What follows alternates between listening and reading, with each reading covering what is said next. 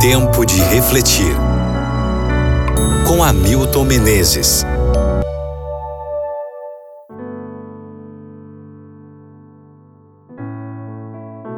Mateus capítulo 23, versículo 33.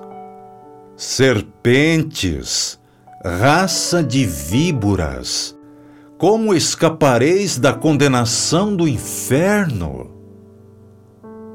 Chamar alguém de serpente, especialmente de cascavel ou jararaca, é sempre uma ofensa. No entanto, mesmo as cascavéis podem nos ensinar uma interessante lição. Ao lutarem entre si, evitam picar-se mutuamente, pois não são imunes ao seu veneno e podem morrer. Sua luta consiste em tentar empurrar a rival para trás sobre si mesma. As duas adversárias se encaram de frente, erguendo um terço do corpo acima do chão, bamboleando e se entrelaçando, uma forçando a outra como num braço de ferro.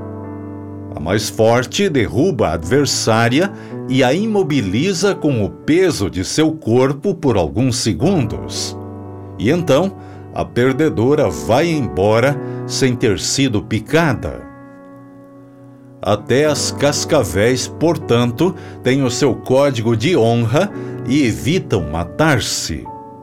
O homem, porém, criado um pouco menor do que os anjos, é capaz de assassinar o semelhante.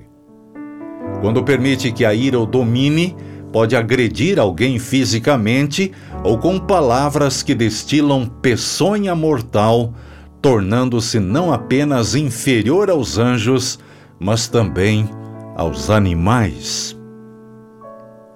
A palavra de Deus compara alguns tipos humanos e animais. Cristo certa vez se referiu a Herodes como sendo uma raposa. Lucas 13, versículos 31 e 32.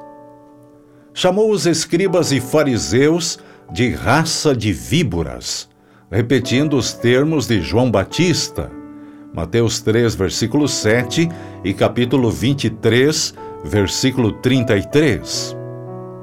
Em outra ocasião, disse aos discípulos que os estava enviando como ovelhas para o meio de lobos, e recomendou-lhes que fossem prudentes como as serpentes e simples como as pombas.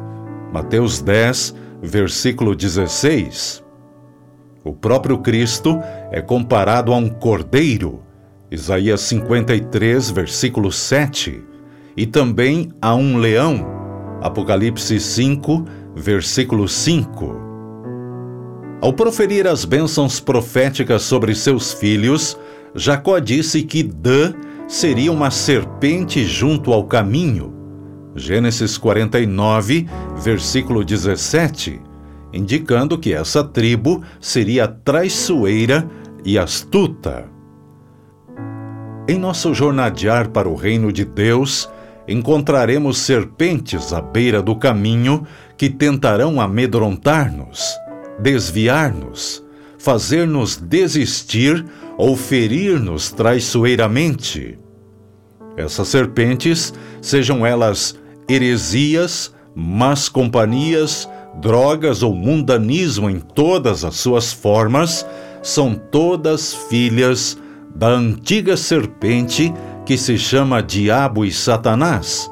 Apocalipse 12, versículo 9.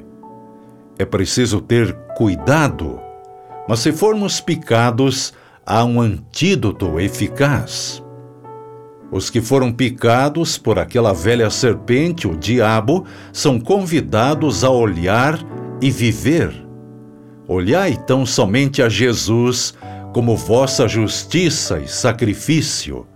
Ao serdes justificados pela fé, a mortal picada da serpente será curada. Reflita sobre isso no dia de hoje e ore comigo agora.